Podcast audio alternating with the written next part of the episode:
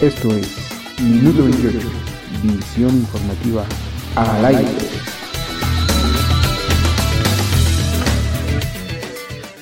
Hola, ¿qué tal? Buenas tardes amigos de Minuto 28 Radio. Gracias por estar de nueva cuenta aquí con nosotros. Les saluda Rubén Martín a través de periodistasenunión.com.mx. Bien, pues hoy Hoy es lunes 21 de junio. Un saludo y agradecimiento como siempre a nuestro coordinador de producción, David Martín. Bien, y después de las elecciones, la verdad sale a flote. Pareciera que los señores de la llamada 4T se empeñan en tratar a los mexicanos como a niños que con una paletita los entretienen. Resulta que mientras las autoridades capitalinas se adelantan a informar a la ciudadanía que la Ciudad de México continúa en semáforo verde, pese a saber de antemano que el límite en el puntaje se había rebasado, horas más tarde la autoridad sanitaria federal aclara que la capital del país, dado el creciente número de contagios registrados, regresa a semáforo amarillo. Por ello, aunque sin disculparse, la jefa de gobierno en plena campaña rumbo a la presidencia del 2024 tiene que retractarse a medias y sumarse a lo que en un inicio trató de ocultar, pero eso sí, sin tomar ninguna medida de precaución y aclarar que su programa de reapertura continúa adelante, como cuando el semáforo era verde. Sabemos, dadas sus declaraciones, que los hospitales COVID están siendo desaparecidos. Sin embargo, pareciera que la señora no ha tomado en cuenta lo que sucede en otros países en donde los rebrotes están al centavo y México, por ende su capital, difícilmente quedarán exentos. Parece que la señora aún no entiende el mensaje que la ciudadanía le expresó en las urnas el pasado 6 de junio. ¿O será acaso que se está vengando? Solo ella y su jefe del Palacio Nacional saben qué pretenden. Mientras, los paganos seguimos siendo los capitalinos que tenemos que soportar la incompetencia de ciertas autoridades. Más aún, ante el repentino cambio de semáforo, la Secretaría de Educación Pública se apresuró a emitir un comunicado en donde establece que dado el cambio, las escuelas públicas y privadas cierran nuevamente, medida por demás acertada y más si consideramos el creciente número de contagios que se han suscitado entre niños y niñas de secundaria, primaria y preescolar. Sin embargo, dada la política de decido pero escondo la mano que ha caracterizado al gobierno deja la responsabilidad a directivos de escuelas y a padres de familias si siguen abriendo y llevando a sus niños y niñas a las mismas. ¿Qué acaso no es la SEP como máxima autoridad en la materia la que debe asumir esa responsabilidad y ordenar por el bien de la población qué hacer? Y eso que es una maestra la titular del ramo. Sin duda, cómo se extraña en ese cargo el ahora embajador de México en Estados Unidos, Esteban Moctezuma, ya que él tuvo el carácter de no dejarse ningunear por los caprichos de su jefe y en ningún momento agachó la cabeza para decir sí, señor presidente. Tal vez por eso lo mandaron a Washington. Esa es la 4T. Y por otro lado, Felipe Delín, presidente de la Federación Internacional de Comunicadores, nos presenta en su comentario de hoy quién es Sandra Cuevas, la alcaldesa electa en Cuauhtémoc, la demarcación más importante política y económicamente hablando de la Ciudad de México y quien asumió recientemente el compromiso de que en 18 meses, es decir, a la mitad de su trienio, la jurisdicción a su cargo verá cambios en materia de seguridad, salud y reactivación económica. ¿Será un torito a cuestas? Locales. Hola Rubén, muy buenas tardes. Saludos para ti, para tu equipo de producción, para la Federación Internacional de Comunicadores, para periodistas en Unión Online y para nuestro querido público que semana a semana nos acompaña, nos ve y escucha en Minuto 28, Radio y TV, noticias por la plataforma digital a nivel mundial. Escúchanos también por Spotify. Nuestro tema de hoy, ¿quién ganó? las elecciones en la alcaldía Cuauhtémoc.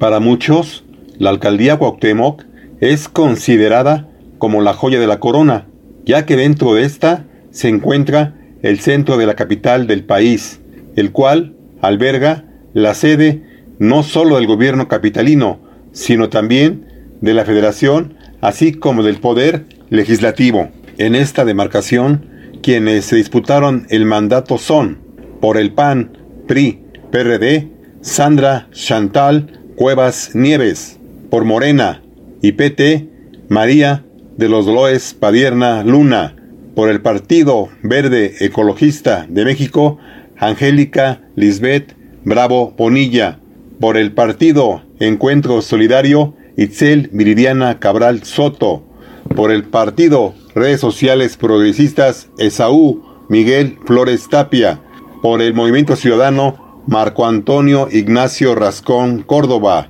por Fuerza por México Edgar Cerda, quien declinó por Dolores Padierna, candidato independiente Rafael Guarnero Saldaña. Pero, ¿quién es Sandra Cuevas? Es licenciada en Comercio Internacional con maestría en Derechos Humanos y Derecho Fiscal y doctorante en Derecho, fundadora y presidenta honoraria de la Fundación por un México Bonito, desde donde ha apoyado a más de 80 mil ciudadanos con entrega de medicamentos, apoyos alimentarios y gestión social en la Ciudad de México. Evidenciando la corrupción de políticos en la Ciudad de México, su labor social le ha generado que muchos partidos políticos la hayan buscado para contender para diversos cargos de representación. El compromiso de Sandra Cuevas es con la gente, con los sectores vulnerables y con aquellos que han sufrido del olvido de los gobiernos local y federal. Es por ello que decidió abanderar la causa de la alianza Va por México. Sandra Cuevas se convirtió hace unos días en alcaldesa electa, ya que el Instituto Electoral en el distrito número 9 local en Cuauhtémoc le dio su constancia que la elige como alcaldesa electa en Cuauhtémoc. Sin embargo, los candidatos, los partidos políticos tienen derecho a meter impugnaciones en tiempo y forma. Y en los próximos días el Tribunal Electoral de la Ciudad de México dará su dictamen en cuanto al resultado de las impugnaciones tanto de el partido Morena y PT y de la Alianza por México, PRI, PAN, PRD y de otros partidos que hayan metido impugnaciones por algunas situaciones irregulares el día de las votaciones en la alcaldía Cuauhtémoc. Hace unos días, la alcaldesa electa Sandra Cuevas en Cuauhtémoc realizó un evento en donde estuvieron los presidentes de los partidos nacionales PRI, PAN, PRD, los alcaldes y alcaldesas electos que ganaron el 6 de junio en la Ciudad de México, además de diputados y concejales. También asistieron medios de comunicación, líderes sociales, líderes políticos y empresarios de la Ciudad de México. En el evento, la alcaldesa electa en Cuauhtémoc, Sandra Cuevas, aseguró que en 18 meses la Cuauhtémoc será la mejor alcaldía de la Ciudad de México en materia de seguridad, salud y reactivación económica, que es lo que necesita la sociedad, a quien le ofreció una demarcación de puertas abiertas. A los empresarios les garantizó diálogo y cero extorsiones, mientras que a los comerciantes ambulantes les anunció que defenderá con todo su derecho a trabajar. En el marco del encuentro que sostuvo con líderes políticos, empresariales y sociales, dejó en claro que en la Cuauhtémoc no venimos a improvisar, sino a demostrar quiénes somos, porque vamos a ser un gran gobierno conformado por un gabinete con gente experta en su materia y todos son anticorrupción. Argumentó que debido a que el trabajo no es de una sola persona, sino de un equipo en unidad, expresó que necesitará de quien dijo son mis amigos alcaldes, de mis compañeros de la oposición, que va a unir a la sociedad, ya que nosotros no venimos con un discurso de odio, no venimos a ver quién es mejor, porque nosotros somos los mejores. En presencia de Jesús Zambrano, líder nacional del PRD, Israel Betanzos Cortés, líder del PRI en la Ciudad de México, y Noria Arias, líder del PRD en la Ciudad de México, sostuvo que los integrantes de la Unión de Alcaldías de la Ciudad de México venimos a unir a la sociedad y hacer un gran gobierno en cada una de nuestras demarcaciones. Con Xochitl Galvez, Miguel Ángel Mancera y Kenia López, senadores, así como de Christian von Rerich, coordinador del PAN en el Congreso de la Ciudad de México, asistentes al encuentro Unidad Política, Económica y Social del Corazón de México, declaró Sandra Cuevas. Soy parte de la Unión de los Alcaldes. No he estado con ustedes en dos fotografías y ello ha sido motivo para hacer muchas historias. Sin embargo, lo quiero dejar muy claro. Pertenezco al PRI, al PAN y al PRD y estoy con cada uno de mis compañeros alcaldes.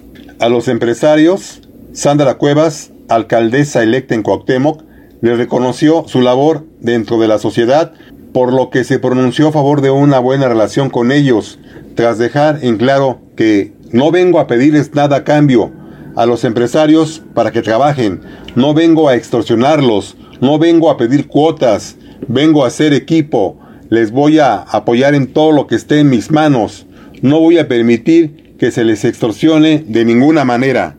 Sin embargo, Sandra Cuevas detalló ante líderes miembros de la Coparmex, la Canirac, Colegio de Arquitectos, notarios públicos y representantes diplomáticos que les pedirá que se beneficie a las calles de la Cuauhtémoc para que cada proyecto que se lleve a cabo sea del conocimiento de la ciudadanía, de los vecinos y vecinas, además de que se generen empleos para nuestra gente, de ahí que cuenten conmigo, aseguró Sandra Cuevas.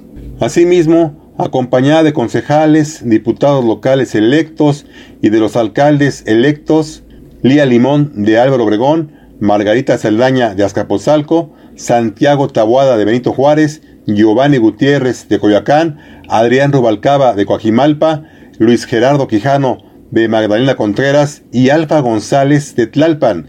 Aseguró que esto no se acaba, esto va empezando y para el 2024 tenemos la responsabilidad de sacar de aquí al próximo jefe de gobierno. Así que hay que trabajar mucho, que no se nos pierda el piso. Va a haber un trabajo en conjunto con los demás alcaldes y alcaldesas de la Ciudad de México. Vamos a crear un tour turístico de las alcaldías de oposición para que la gente nos conozca y sepa lo bonito que hay en nuestras alcaldías. Ante la diputada electa, Silvia Sánchez Barrios comentó que se habla mucho de la familia Sánchez Barrios, pero hasta ahora no han demostrado nada y el resultado se vio en las urnas. En ese orden de ideas, expresó que es muy difícil decir que en la pasada elección se amenazó con armas, se compró el voto o se amedrentó, pues en las redes sociales se hubiera visto todo y no fue así. Para eso están los tribunales electorales, para que ahí se ofrezcan las impugnaciones y pruebas de que existió un fraude o la compra de voto. Ellos son los que determinan si hubo o no hubo compra de voto, si hubo o no hubo fraude electoral.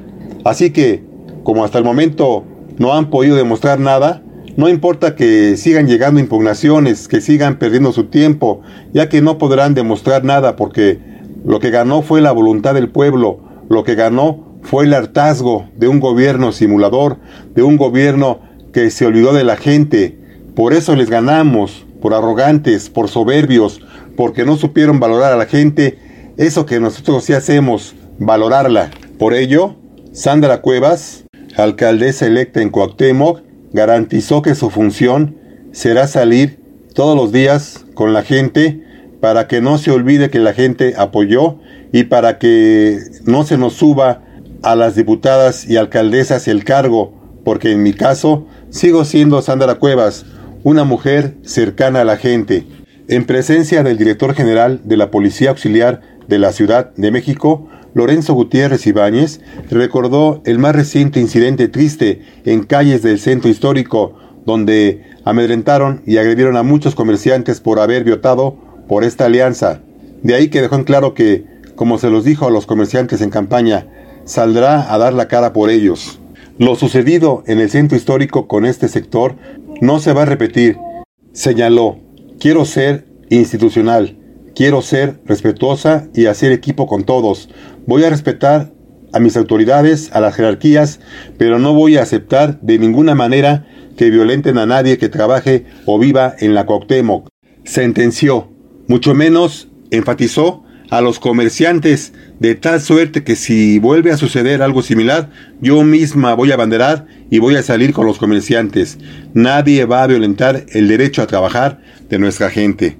Pues Rubén y amigos de Minuto 28 Radio TV, esperemos en los próximos días el resultado del Tribunal Electoral de la Ciudad de México y dictaminen quién ganó la elección, ratifiquen el triunfo de Sandra Cuevas como alcaldesa electa o si hay algún cambio en el dictamen de resultado en la elección para alcalde, alcaldesa en Cuauhtémoc 2021.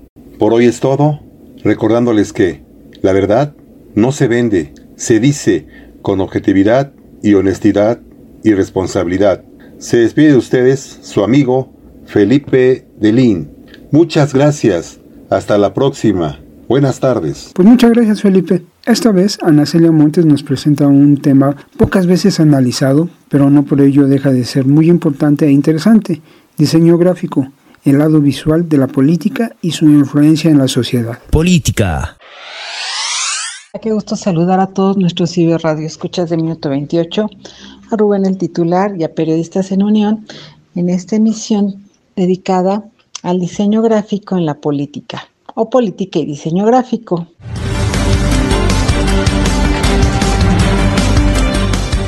Ah, qué interesante ecuación, ¿verdad? Bueno, y tiene que ver en mucho porque su servidora es profesora universitaria de materias teóricas en la carrera de diseño gráfico de nuestra gloriosa UNAM, por supuesto. Y bien, ¿cómo es esto que el diseño gráfico tiene que ver con la política? Ah, bueno, pues en muchos aspectos, ¿no? Para empezar, el diseño gráfico se refiere a emitir mensajes que más que texto utilizan la combinación de las formas geométricas, las texturas, los colores, por supuesto, y todas estas combinaciones también tienen que ver con la carga ideológica y cultural, por supuesto, ¿no? Inclusive hay autores que plantean que, eh, plantean que el diseño gráfico es arte útil. ¿Esto qué es?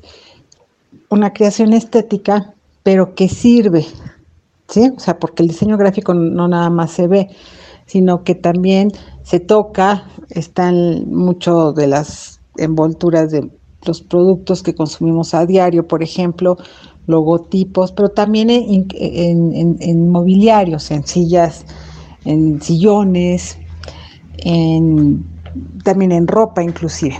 Bueno, entonces ahora resulta que está en la política. Y bueno, ¿eso por qué? Ah, pues resulta y sucede que a 15 días de la elección intermedia, esto es del 6 de junio, eh, situación en la que se eligieron alcaldes, presidentes municipales, congresos federal y locales y varias gubernaturas, resulta que de todo eso que pasó hace 15 días. Todavía se sigue vociferando y cacareando, lo tengo que decir así, porque también en diseño gráfico se dice que hay que cacarear el huevo. O sea, ¿esto qué se refiere en diseño gráfico? Ah, bueno, cuando un producto, cuando un diseño es así muy exitoso, pues hay que seguirlo seguirlo este, publicitando, seguirlo mencionando, seguirlo exaltando. Entonces, entre esos está, o más bien al que me quiero referir, es el mapa de la Ciudad de México, una silueta de la Ciudad de México, viéndola de frente, mitad azul a la izquierda y mitad guinda a la derecha. Y además hay una leyenda en esa mitad azul de la izquierda que dice los que pagan impuestos y en la mitad guinda, que es la de la derecha, quienes reciben apoyos. Entonces, bueno, hasta donde pude indagar, esa muy original idea, porque hay que reconocer que tiene su originalidad y su chispa, surgió del periódico Reforma. No estoy segura si fue un, el editor o, o, un fotógrafo, quién, sinceramente no tengo ese dato, pero lo que sí me llama la atención es que terminando el 6 de junio, hace poco más de 15 días, ya andaba en las redes sociales y ni, qué decir de los medios de comunicación, como una forma de vociferar que el Partido de Acción Nacional ganó, y, y, lo ganó definitivamente, ganó varias alcaldías de la Ciudad de México, las cuales están ubicadas en ese pedazo azul izquierdo del mapa de la Ciudad de México. Y las otras guindas del lado derecho son las que mantuvo el partido Morena. Bien, entonces, aquí me llama la atención ese uso de los colores y de las formas para dar un mensaje contundente, que sí, claro que lo es, nadie lo está negando, así quedó conformada la estructura política en las alcaldías de la Ciudad de México. Y eso me parece un buen ejemplo del uso de diseño gráfico. También me parece un buen uso político y me parece que efectivo del diseño gráfico en cuanto a todo este eh, uso del color y demás, y creo que ya lo había comentado algunas veces, el de los semáforos epidemiológicos, o más bien del semáforo epidemiológico, en el caso de nuestro país, estando de pronto la mayoría en verde, pero ya tiene ahorita regresos, por decirlo de alguna manera, está retornando a los amarillos y de hecho en algunas localidades como ciertos estados turísticos costeros, no voy a especificar así para no caer, en imprecisiones, pero estos que tienen movilidad por turismo y demás están rebotando también en naranja. Lo cual también, bueno, es de preocuparse porque el mapa de la República Mexicana, nuestra hermosa República Mexicana, de pronto está amarillo. Ahorita estaba así como haciendo juego con la primavera verde, mayoritariamente verde y amarillo, y con algunos puntitos ahí anaranjadas, pero anaranjados, perdón, pero bueno, parece que otra vez se está moviendo, ¿no? Un uso más del muy exitoso mensaje gráfico que evidentemente es obra de un diseñador y de alguien también que pensó, o sea, no nada más es el diseñador. Hay una serie de expertos, una serie de especialistas también en otras disciplinas para apoyar este mensaje visual ya generado por un diseñador gráfico. ¿Qué otra, otro ejemplo más? Ah, bueno, pues eh, hablando de la República Mexicana, también cómo quedó a nivel nacional el mapa electoral, porque si bien quedó la mitad de la Ciudad de México color azul, la mayoría, aunque no lo han cacareado tanto, no sé por qué, no me imagino por qué, la mayoría del, territorio nacional está pintado de guinda, ¿eh? 11 gubernaturas ganadas por Morena, color guinda, también varios congresos locales y de alguna manera también yo sé que con apenitas, ¿no? Pero también pintando de guinda el Congreso de la Unión, la Cámara de Diputados. Lo cual no me imagino todavía por qué no han hablado de eso. Eh, Acción Nacional y el PRI principalmente.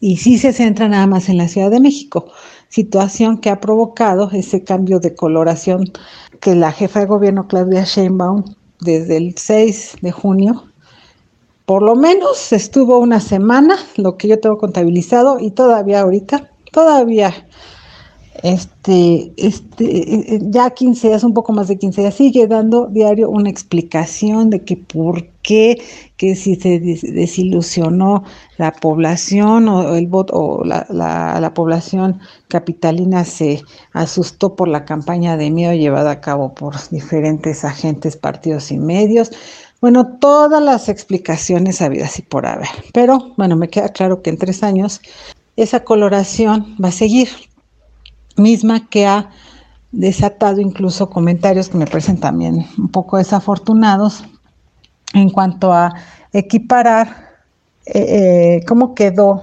establecida la división política o más bien la repartición política de la Ciudad de México entre los partidos como con la Alemania de la Segunda Guerra Mundial, ¿no? Con el muro de Berlín a la mitad, de un lado occidente y del otro oriente, del lado de occidente el bloque capitalista, del oriental el bloque socialista, queriéndolo equiparar así con una especie de muro de Pejín en vez de Berlín, lo cual tampoco me parece tan afortunado, porque pues finalmente en nuestro país también la gente se deja llevar mucho por lo que dicen las redes y no investiga tanto los hechos históricos como tendría que ser el caso del muro de Berlín, que no es así, ¿no? Porque aquí sí se puede transitar del azul al guinda, por decirlo así, y pues todos seguimos siendo ciudadanos, ¿no? Los que estamos en la Ciudad de México. Bien, siguiendo con este uso del diseño gráfico, eh, retomo lo que dice Alito. ¿Quién es Alito? Alito Alejandro Moreno, el dirigente de, del Partido Revolucionario Institucional, o sea, el PRI, que muy engallado dijo después de la elección que ellos se iban a encargar junto con el PAN de que no seguir, este, o más bien bloquear los caprichos del presidente Andrés Manuel López Obrador. Y muy bien, y muy gallito y todo. Lástima que a unos días, eh, pues ah, salieron las notas que sus propios eh, partidarios, o sea, los mismos priistas están solicitando su renuncia porque casualmente el PRI pues no pinta en este, en estos mapas, ¿no? Ni a Nacional, ni en el blanco guinda de la Ciudad de México, ¿sí? Y aquí recuerdo también algo que, que sucedió hace tres años en cuanto a diseño gráfico y política, fíjense, que el PRI hace tres años en la, en la elección presidencial del 18, pues perdió obviamente todo, presidencia, eh, congresos, alcaldías, municipios, bueno, hasta Atlacomulco, ¿no? Que también se decía que el lugar del prismo recalcitrante de ese momento por el presidente Enrique Peña Nieto, sea, originario de ahí y de ese grupo, pues hasta ahí había perdido Morena, ¿no? Digo, había perdido con Morena más bien, perdón, había perdido el PRI. Y entonces, entre otras cuestiones reflexivas o autocríticas, el PRI pensó que tal vez modificando los colores y la tipografía del emblema de su partido, pues a lo mejor eso iba a contribuir a que ya no volvieran a perder, ¿no? Siendo que, pues a lo mejor se les olvidó que el diseño gráfico tampoco es como la manera de, de borrar años de malos recuerdos para los mexicanos, ¿no? O sea, de corrupción, eh, de mucho valegorro en cuanto al bienestar social, en cuanto a las demandas de la población.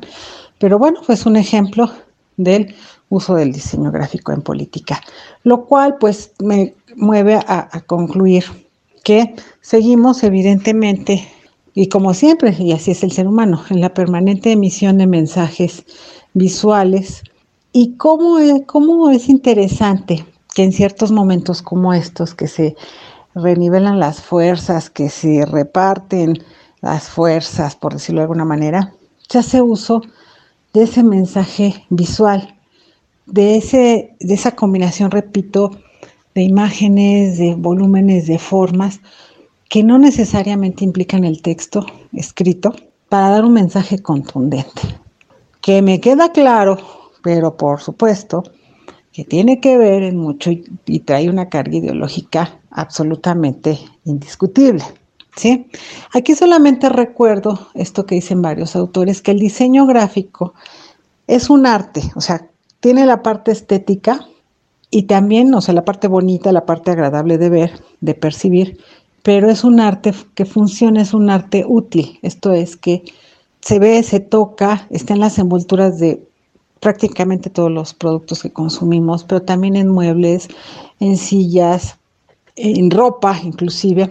Entonces, por esa razón hay que tener en cuenta que a lo mejor no está, no está tan descabellado pensar que un diseñador gráfico pueda estar en los equipos de campaña y de asesoría de imagen, como seguramente ya está, de todos los políticos de todas las fuerzas y de todos los colores Ahora sí que ustedes me quieran decir.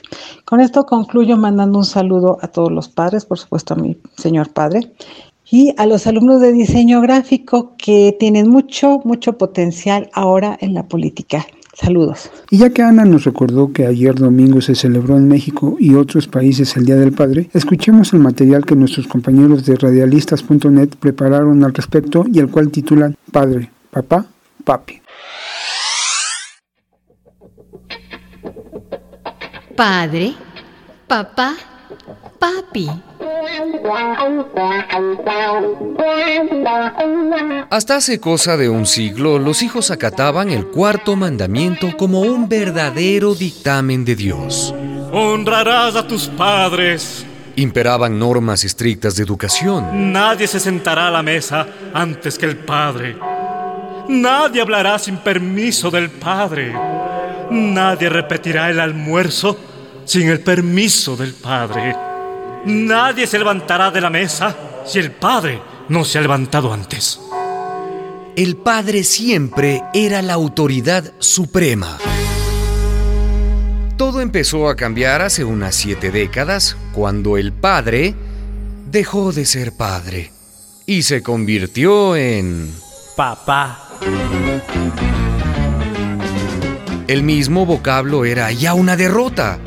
Padre es una palabra sólida, rocosa, imponente. Papá es un apelativo para oso de peluche o perro faldero. Además, la segunda derrota es que papá es una invitación al infame tuteo.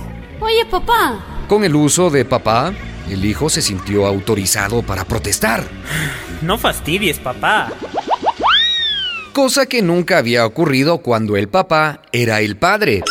A diferencia del padre, el papá era tolerante. Permitía al hijo que fumara en su presencia.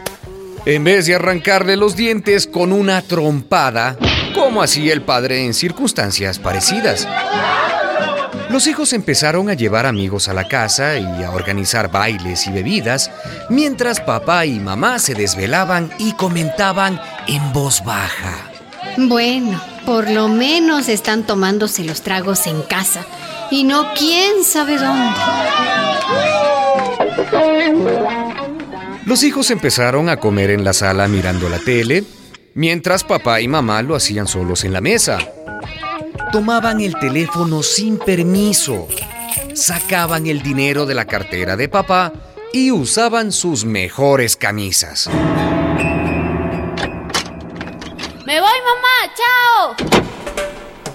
La hija comenzó a salir sola con pretendientes y a exigirle a papá que no le pusiera mala cara al insoportable novio y que en vez de llamarlo señor González, como habría llamado al padre, lo llamará simplemente Tato. Papá seguía siendo la autoridad de la casa, pero una autoridad bastante maltrecha. Y entonces vino... Papi, papi. Papi es un invento reciente de los últimos 20 o 30 años, descendiente menguado y raquítico de padre y de papá. Ya ni siquiera se le consulta ni se le pregunta, simplemente se le notifica. Papi, me llevo el carro. Dame para la gasolina. Le ordenan que se vaya al cine con mami mientras los hijos están de fiesta y que cuando vuelvan entren en silencio por la puerta de atrás. Le tienen prohibido preguntarle a la nena quién es ese tipo despeinado que desayuna descalzo en su cocina. Lo tutean y hasta le indican cómo dirigirse a ellos. Papi, no me vuelvas a llamar chiquita delante de Jonathan. Aquel respeto que inspiraba el padre y hasta cierto punto el papá se transformó en exceso de confianza, además de convertirse en un franco abuso hacia papi. Oye, papi, se me está acabando el whisky. Oye, papi, anda a comprar pan. No sé qué seguirá después de papi. Yo estoy aterrado. Después de haber sido nieto de padre, hijo de papá y papi de mis hijos. Mis nietas han empezado a llamarme pa. Creo que quiere decir pa. ¿Qué sirves? ¿Ah? Una producción de radialistas.net. Tiempo de escuchar la cápsula olímpica de Yola Jiménez, quien esta vez nos habla del resurgimiento de la selección mexicana de béisbol rumbo a Tokio. ¿Qué tal Rubén? Muy buenas tardes, te saludo con gusto como al auditorio. Bueno Rubén, te informo que la delegación mexicana va a participar con una disciplina que ya se había olvidado, es el deporte del béisbol. Bueno, pues cada día se está incrementando más disciplinas que también ya estaban olvidadas, pero te digo que ya para el mes que entra ellos ya tienen que estar presentes allá en Tokio 2020 en las Olimpiadas.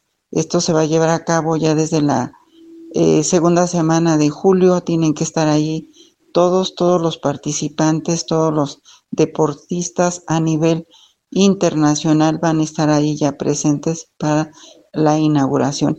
Así conforme vayan presentándose en las pruebas, por ejemplo, de la delegación mexicana, en cuanto termine su prueba que le corresponde, estarán de regreso cada quien a su destino, a su país, como los mexicanos, como todos los atletas que van a participar en esta fiesta a nivel mundial. Así es que yo creo que vamos a desearles mucha suerte a la delegación mexicana para que se coloquen en los primeros lugares y que traigan alguna medalla, porque recordemos que van en un país que es mucha potencia en el deporte, pero también aquí tenemos buenos atletas y hay que apoyarlos, eh, deseándoles buen viaje a todos ellos que van a participar en las Olimpiadas de Tokio 2020. Y bueno, esto fue para Minuto 28, Yola Jiménez. Gracias, Yola, un saludo. Ahora Fabián Romo, de la Dirección General de Cómputo y de Tecnologías de Información y de Comunicación de la Universidad Nacional Autónoma de México, comenta a través de UNAM Global el tema de ciberdelincuencia, misma que parece ha ido incrementándose. Los ciberataques, ahora se utiliza mucho la palabra ciberseguridad. Esos ciberataques tienen algo todos en común, que es lo que se denomina un vector. Es como los, las infecciones de virus o de bacterias. El vector es el medio de transmisión, cómo se realiza el ataque, cómo se llega a hacer el ataque. Y ese es un punto fundamental para entender qué tan vulnerables son las instituciones ante un ataque de esta naturaleza. Está en función de la facilidad o no que tenga el vector de incidir dentro de la organización. Por ejemplo, en el muy reciente ataque que tuvo una organización del gobierno federal, la Lotería Nacional, se utilizó como vector principal de transmisión del ataque correo electrónico. El correo electrónico es uno de los más eh, susceptibles de ser el medio de transmisión, el vector de transmisión de este tipo de ataques, porque muchas veces se disfrazan como mensajes inocuos, benignos, que no aparentemente no hacen nada, trae algún tipo de archivo adjunto. Algunas veces es, se gana usted un premio o le enviamos su factura cuando la persona no ha comprado absolutamente nada o no pidió una factura. Y entonces en el momento que le da doble clic el usuario, en ese instante se instala dentro de la computadora sin que lo vea el usuario, sin que lo detecte el usuario, un tipo de malware que lo que hace es utilizar las credenciales de acceso del usuario dentro de la red corporativa o institucional para irse diseminando dentro de toda la red y poderse estar instalando de forma oculta en diversos dispositivos hasta que incluso puede establecer comunicación, al fin y al cabo es un software, con algún tipo de servidor remoto que le indique a ese malware una vez que ya está instalado y que da señales de vida de ya me puse aquí, ya estoy instalado aquí y aquí, todo esto sin que lo sepa la organización, para que entonces ese servidor remoto de alguna organización de cibercriminales le dé alguna instrucción, como por ejemplo encriptamiento de la información, que después se pedirá rescate por ella y eso es lo que se le llama el ransomware un software que codifica la información, la, revuelve de tal manera de que ya no es legible por el usuario convencional o la organización convencional y además de todo eso la puede trasladar ya sea que la extraiga y la borre de donde estaba originalmente o bien se la lleve una copia hacia un servidor remoto para después tratar de eh, pedir un rescate por esa información. Y todo esto fue por un muy inocente correo electrónico. No es el único vector de transmisión, existen muchos otros. Pero por supuesto, todas las instituciones de una u otra forma estamos en algún grado de riesgo y es por eso muy importante las medidas de seguridad que cada institución establece para evitar que este tipo de ataques surtan efecto y, los, y les traigan algún tipo de contratiempo la mayoría de la gente, la mayoría de las personas en nuestro país y en todo el mundo, pero hablemos de nuestro país y de nuestras organizaciones, utilizan tecnología, han adoptado la tecnología, la traen en sus bolsillos, duermen con la tecnología, despiertan con la tecnología, comen con ella, viven de ella incluso, pero no han necesariamente identificado sus riesgos. Y difícilmente se pone a reflexionar que lo que publica en una red social puede ser literalmente la base para un ciberataque. Volvemos a lo mismo, no quiero caer en la paranoia ni generársela a nadie. Pero cada dato que nosotros damos, cada clic que hacemos en una red social, en una página web, cada cosa que compramos en una tienda en línea, está siendo monitoreado, está siendo registrado. Ya sea por el banco que utilizamos para pagar la tarjeta de crédito o por la em-, empresa a la cual estamos haciendo una compra, o por el que controla la red social en donde publicamos hasta la foto de la mascota. Eh, todo eso le sirve, le sirve a quien en un momento dado quiera atacarnos. Pero no, lo que debemos hacer es que toda esa tecnología implica que debemos de tener conciencia de la ciberseguridad, de que lo que estamos poniendo, lo que estamos escribiendo puede ser visto no por solamente la persona a la que se lo estamos escribiendo, no solo por nuestro círculo aparentemente de la red social, puede ser visto por todo el planeta. Así de sencillo. Y en todo el planeta hay gente de todo tipo. Gente que lo mismo es muy buena, es muy amable, es muy respetuosa y hay gente que son criminales. Y en esta ocasión, nuestra asesora fiscal, la contadora Flor Rasgado Romero, habla de la era de la fiscalización digital y la información financiera. Nacionales. Buenas tardes, estamos en una misión más de Minuto 28. Nuestra sección fiscal el día de hoy vamos a tener el tema de la era de la fiscalización digital y la información financiera.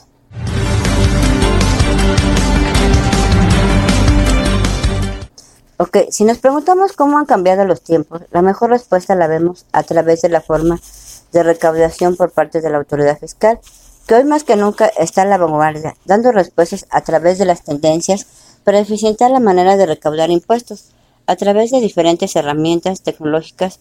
¿Sabías que la rentabilidad promedio de la fiscalización en 2020 fue de más del doble que en el 2018? En 2020, por cada peso que invirtió el SAT en fiscalización, recuperó 123.40, de acuerdo con el informe tributario de gestión del cuarto trimestre del 2020 del SAT. Sin lugar a dudas, es menos de dos décadas. También había una enorme evolución en la forma de operar de las organizaciones.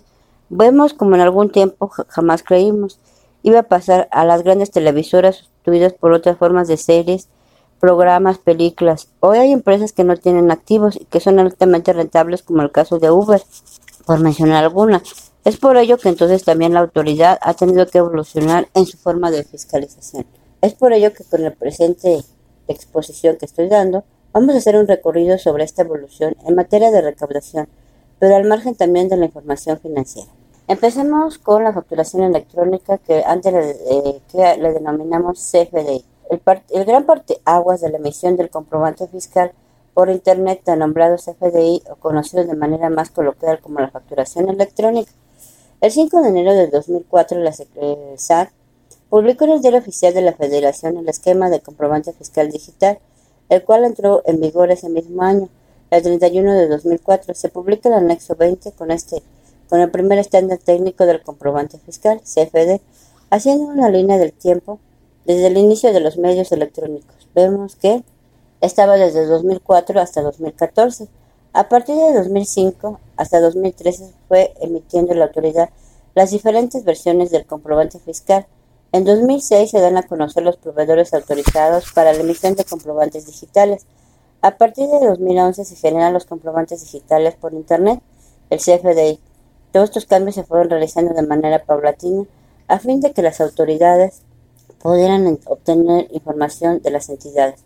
Para 2014 oficialmente el comprobante fiscal por Internet se vuelve obligatorio para todos los contribuyentes, dejando años atrás a las imprentas y realizando un cambio importante para nuestro país. Con este gran paso desaparece la forma de facturación mediante el comprobante fiscal CFD y el comprobante que tenía un código de barras bidimensional, ambos expedidos por el propio contribuyente. El 1 de julio de 2017 se realizó el cambio en los CFDIs de la versión 3.2 para entrar a la versión 3.3 incorporando grandes cambios, entre ellos la estandarización de información por medio de catálogos, la disponibilidad de la validación que contiene el CFDI a todos los usuarios del SAT, con el único objetivo de elevar la calidad de información que recibe el SAT.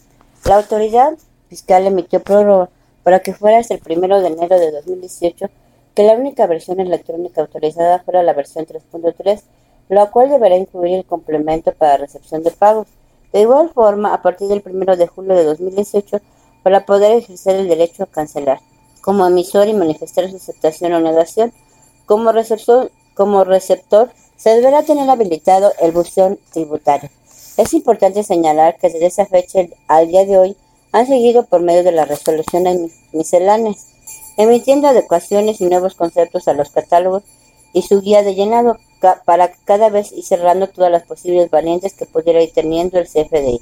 Bueno, no obstante, ¿qué pasó en materia de normas de información financiera?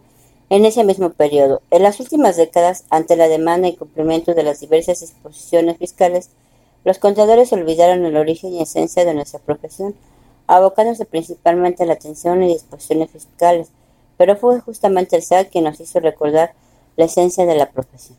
También recordemos la contabilidad electrónica. Durante este mismo periodo, la autoridad fiscal, a partir del 2014, estableció la obligación de registrar la información contable en medios electrónicos. Aunque una importante cantidad de contribuyentes llevan desde hace tiempo su contabilidad en sistemas y estaban familiarizados con el uso de la tecnología, la mayor parte no estaban preparados para presentar sus archivos contables bajo sus parámetros uniformes y homologados. La contabilidad de conformidad en el artículo 28 del Código Fiscal de la Federación se integra por libros, sistemas y registros contables, estados de cuenta, cuentas especiales, libros y registros sociales, control de inventarios y métodos de evaluación, además de la documentación comprobatoria de los asientos respectivos, así como la documentación e información relacionada con el cumplimiento de las disposiciones fiscales que acrediten los ingresos y deducciones. Es por ello que de ella emana la información financiera y cuyo objetivo esencial es el de ser útil al usuario general en la toma de decisiones económicas. El registro de los asientos contables debe realizarse atendiendo el aspecto analítico cualitativo y el identificar cada operación con la documentación comprobatoria. Cuando lo analizamos a la luz del artículo 33 del apartado A y bajo mi juicio profesional a la luz de las NIF encontramos los documentos e información que integran la, la contabilidad, la documentación e información de los registros de todas las operaciones o actos o actividades, eso se le llama devengación. Y las transacciones es permitir la identificación de cada operación, acto o actividad y sus características, relacionándolas con los folios asignados a los comprobantes fiscales con la documentación comprobatoria. Entonces también es permitir la identificación de las inversiones realizadas relacionadas con la documentación comprobatoria o con los comprobantes fiscales. Por lo anterior, el SAT estableció tres documentos básicos que tendrían la información mínima necesaria para enviar al contribuyente. Es el catálogo de cuentas con código eh, agrupador, balance de comprobación y pólizas de pedido. Como podemos observar justamente, más que existir un divorcio entre lo contable y lo fiscal, cada vez está más aparejado lo que permite una y otra normativa. Pero ahora vamos al controversial buzón tributario. Es el método de control novedoso, sumando las últimas actualizaciones que han venido a reformar la obligación de manifestar un número telefónico, así como un email para poder estar enviando mensajes de interés. Estos mensajes de interés pueden ser beneficiados, facilidades, invitaciones a programas, cuestiones relacionadas con la situación fiscal de los contribuyentes, la información para el cumplimiento de sus obligaciones. Además, establece que los contribuyentes que tengan asignado un buzón tributario deben consultarlo dentro de los tres días siguientes a aquel que reciba un, aviso electrónico de las autoridades fiscales a través de cualquier medio de contacto que haya registrado, pudiendo por correo electrónico o por número celular. Si bien el buzón tributario entró en vigor el 30 de junio de 2014 y ha funcionado desde entonces, el SAT continúa otorgando mayor importancia y uso a este medio de comunicación, por lo que es de vital importancia que no subestime este medio electrónico y que se verifique con cotidianidad para evitar cualquier contingencia para el contribuyente. Ahora también vemos pues que dentro de los estados financieros nosotros también tenemos materialidad. ¿Qué es la materialidad? Esta palabra se ha puesto tan de moda que podríamos hacer hojas y hojas y hojas de análisis, además que ha sido un gran dolor de cabeza derivado de la carga administrativa que se nos ha venido encima, soportado en, el artículo 5A del Código Fiscal de la Federación Incluso se podía cambiar la palabra materialidad más en un acto de simulación ilícita. Incluso existen firmas que mencionan cómo armar una materialidad. Sin embargo, se refiere a la materialidad en el sentido legal, no es el armado de la misma, sino la evidencia contable de las operaciones de proveeduría. Sin meternos en ejemplos escabrosos, podríamos ver un tema tan simple y sencillo como un arrendamiento de inmueble. No basta con solo tener el CFDI, la transferencia y el inmueble. Incluso tendríamos que buscar la posesión del inmueble, cerciorarnos que el dueño del mismo esté realizando el pago de los impuestos, ya si es directa o terciada. A manera de resumen, podría decir que los actos realizados por el ente económico, cuidando de no cumplir con los tres elementos que te voy a señalar como un delincuente, falsedad, inexistencia o simulación de las operaciones que se respalda en el CFD.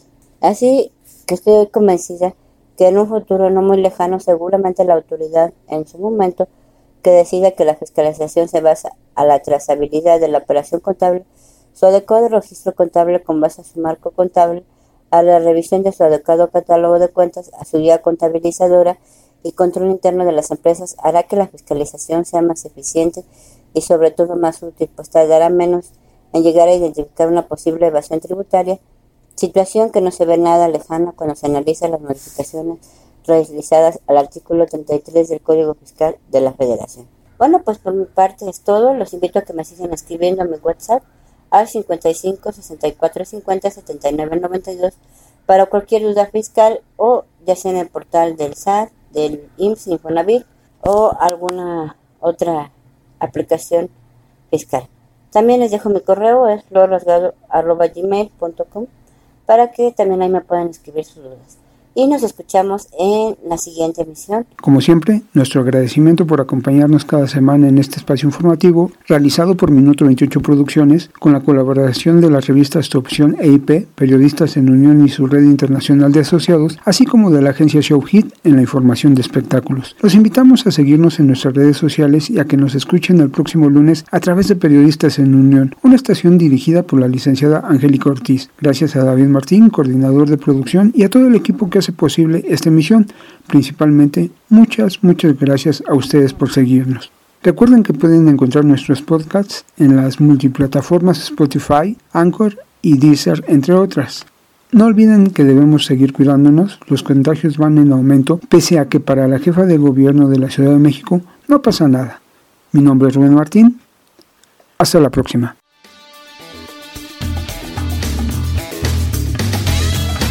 Esto es Minuto 28, visión informativa al aire.